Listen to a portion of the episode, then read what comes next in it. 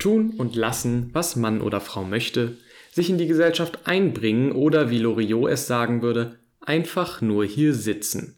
All dies sind unterschiedliche Ideen und Auffassungen eines Begriffs, dem der Freiheit.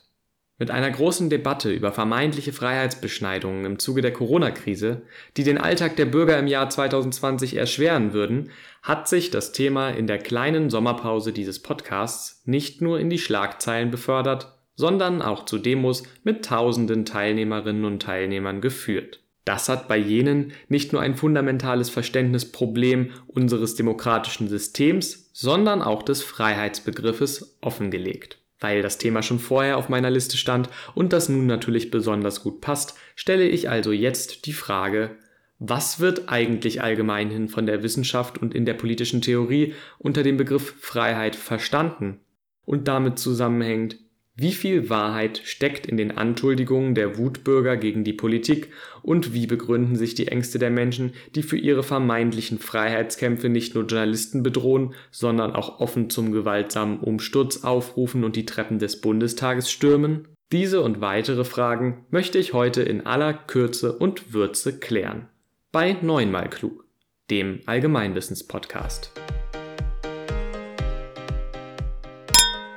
Definiert Neues aus der Erklärbar.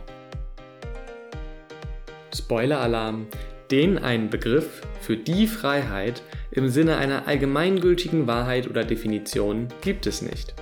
Denn auch die Freiheit ist ein Gedankenkonstrukt von Menschen wie dir und mir. Auch wenn es nach Ansicht einiger Philosophen eine angeborene Grundfreiheit gibt, ist der Begriff am Ende doch menschengemacht. Einige politische Theoretiker und Philosophen haben über diesen aber ihr gesamtes Leben nachgedacht und ihn so besonders geprägt. Deshalb wollen wir uns heute, um das komplexe Konstrukt des Freiheitsbegriffes zu verstehen, vor allem diesen Menschen zuwenden und ihre Ideen genauer unter die Lupe nehmen. Geprägt wurde das heutige allgemeine Verständnis und der wissenschaftliche Diskurs um dieses amorphe Konstrukt der Freiheit vor allem im 19. Jahrhundert. Und das durch zwei politische Theoretikerinnen und Theoretiker, Isaiah Berlin und Hannah Arendt. Sie sind aus der Debatte um den Freiheitsbegriff heute nicht mehr wegzudenken und auch der derzeitige Disput lässt sich in ihrer Einschätzung ganz gut einordnen. Zuvor setzten sich auch große Vordenker wie Immanuel Kant oder Georg Wilhelm Friedrich Hegel mit dem Begriff auseinander. Diese nun aber ebenfalls intensiv mit einzubeziehen, würde den Rahmen dieses Podcasts sprengen, zumal Arendt und Berlin ja auf diesen Theorien beruhen. Deshalb nun zum Begriff. Isaiah Berlin wurde 1958 als Oxford-Professor international bekannt. Mit der Freiheit beschäftigte er sich dort schon in seiner Antrittsrede, die sich mit den von ihm entwickelten zwei Freiheitsbegriffen beschäftigte. Er unterscheidet in die negative und die positive Freiheit. Die negative Freiheit zielt dabei auf die Entmächtigung von Negativen, das auf mich einwirkt, zum Beispiel Zwang, ab. Sie wird gewährleistet durch rechtlich und institutionell geschützte Räume, also vor allem Menschen- und Bürgerrechte. Der Schutz gilt aber auch in erster Linie gegenüber dem Staate und das Ziel der negativen Freiheit ist die größtmögliche Freiheit aller Menschen. Die positive Freiheit zielt hingegen auf die Ermächtigung des Einzelnen in positiver Hinsicht, also als Freiheit in Form von Autonomie, also Selbstbeherrschung ab. Das klingt alles erstmal etwas kompliziert, ist es aber gar nicht. Im Grunde meint es folgendes. Wenn ich negativ frei bin, dann bin ich frei von Unterdrückung und Zwang. Wenn ich positiv frei bin, habe ich die Freiheit, mich politisch zu verwirklichen und kann selbst über mein Schicksal bestimmen. Diese positive Freiheit, sich zu verwirklichen, gilt aber auf mehreren Ebenen, nämlich individuell, sofern man kein Knecht seiner eigenen Anliegen ist, Kollektiv, sofern man aktiv als Gleicher mitregieren kann und ökonomisch, insofern man dann auch über die nötigen und effektiven Mittel verfügt, um an der Selbstregierung teilhaben zu können. Eine Eselsbrücke, wie ihr euch die beiden Ausprägungen immer merken könnt, ist übrigens die amerikanische Freiheitsstatue. Wenn ihr euch die Freiheitsstatue genauer anschaut, erkennt ihr nämlich mehrere verschiedene Merkmale der positiven und negativen Freiheit. Die Statue steht nämlich über den zerbrochenen Fußketten, die für das Ablegen von Unfreiheiten stehen, also die negative Freiheit, die Entmächtigung von der Sklaverei und dem Zwang. Zugleich trägt sie die Unabhängigkeitserklärung im Arm, in der die Rechte, aber auch die Pflichten der amerikanischen Bürger festgehalten sind. Damit repräsentiert sie also auch die positive Freiheit für politische Partizipation und Verwirklichung. Mit der Fackel weist sie der Welt den Weg, die durch die siebenstrahlige Krone verbildlicht wird, die wiederum für die sieben Weltmeere und Kontinente steht. Wie der Journalist, Autor und heutige Indien-Korrespondent der Zeit Jan Ross 1995 in der FAZ schrieb, steht die negative Freiheit nach Berlin vor allem für den Rechtsstaat, also die Sicherung der Privatsphäre gegen staatliche und gesellschaftliche Eingriffe. Die positive Freiheit hingegen stellt das Prinzip der Demokratie dar, also die Möglichkeit der politischen Selbstbestimmung. Laut der Einschätzung unterschiedlicher Experten soll Berlin in einem Konfliktfall der beiden Freiheiten die negative Freiheit vorgezogen haben. Der Grund dafür soll allerdings seine Abneigung gegen den Totalitarismus und die Gefahr der positiven Freiheit sein, missbraucht, verdreht und missverstanden zu werden.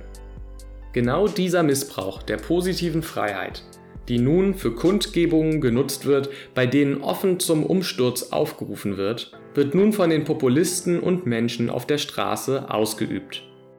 Sie nutzen ihre freiheitlichen Rechte, um die Freiheitsbegriffe zu verdrehen und zu behaupten, wir wären unfrei im Sinne der Abwesenheit der negativen Freiheit. Stichwort Diktatur. Dieses Missverständnis der Freiheiten nach Berlin und seinen ersten Ideen bringt uns nun wiederum zu Hannah Arendt, die in ihrer Abhandlung einen anderen Schwerpunkt in den Vordergrund hebt als die negative Freiheit von Zwang. Aber hört selbst.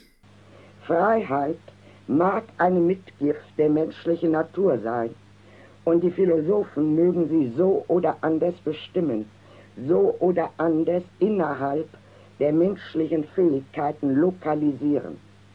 Frei sein können Menschen nur in Bezug aufeinander, also im Bereich des Politischen und des Handelns. Nur dort erfahren sie, dass Freiheit mehr ist als nicht gezwungen werden. Sie erfahren positiv, was Freiheit ist oder sein kann. Die sogenannte innere Freiheit, in die man vor dem Zwang von außen ausweichen kann, ist historisch ein spätes und sachlich ein sekundäres Phänomen. Ihr liegt ein Rückzug aus der Welt zugrunde, bei dem man gewisse Erfahrungen und Ansprüche in das eigene Innere verschleppt, welche ursprünglich in der Welt ihren Platz hatten und von denen man nichts wüsste, hätte man sie nicht erst einmal als weltlich greifbare Realitäten kennengelernt. Ursprünglich erfahre ich Freiheit und Unfreiheit im Verkehr mit anderen und nicht im Verkehr mit mir selbst. Zu dieser Einschätzung ist Arendt übrigens durch ihre Analysen der Antike und der Revolution in der Geschichte gekommen. Die positive Freiheit ist ihrer Meinung nach also der Kern einer Gesellschaft, in dem sich die Menschen gleich und frei begegnen und austauschen können. Sie zeigt, dass Freiheit nicht der Befreiung gleichzusetzen ist, die vor allem das Loswerden von Herrschaft und Unterdrückung meint, sondern eigentlich für das freie Handeln steht.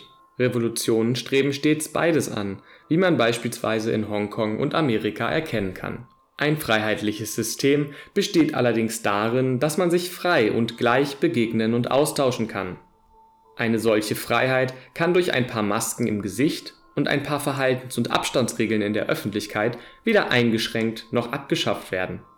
Zu demonstrieren und seine Meinung mit anderen zu teilen, ist genau im Sinne einer solchen Freiheit, sich dazu mit Menschen zusammenzutun, die es erstreben, dass genau diese Möglichkeiten abgeschafft werden, hingegen nicht mehr. Und jetzt?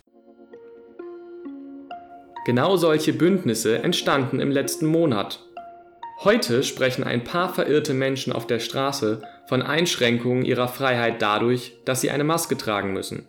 Meiner Einschätzung als Politikwissenschaftler zufolge haben diese Menschen die Dimensionen der Freiheit, die sich über die Jahrhunderte mit Ideen der vielen verschiedenen Forscher und Wissenschaftler herauskristallisiert haben, nicht ansatzweise verstanden.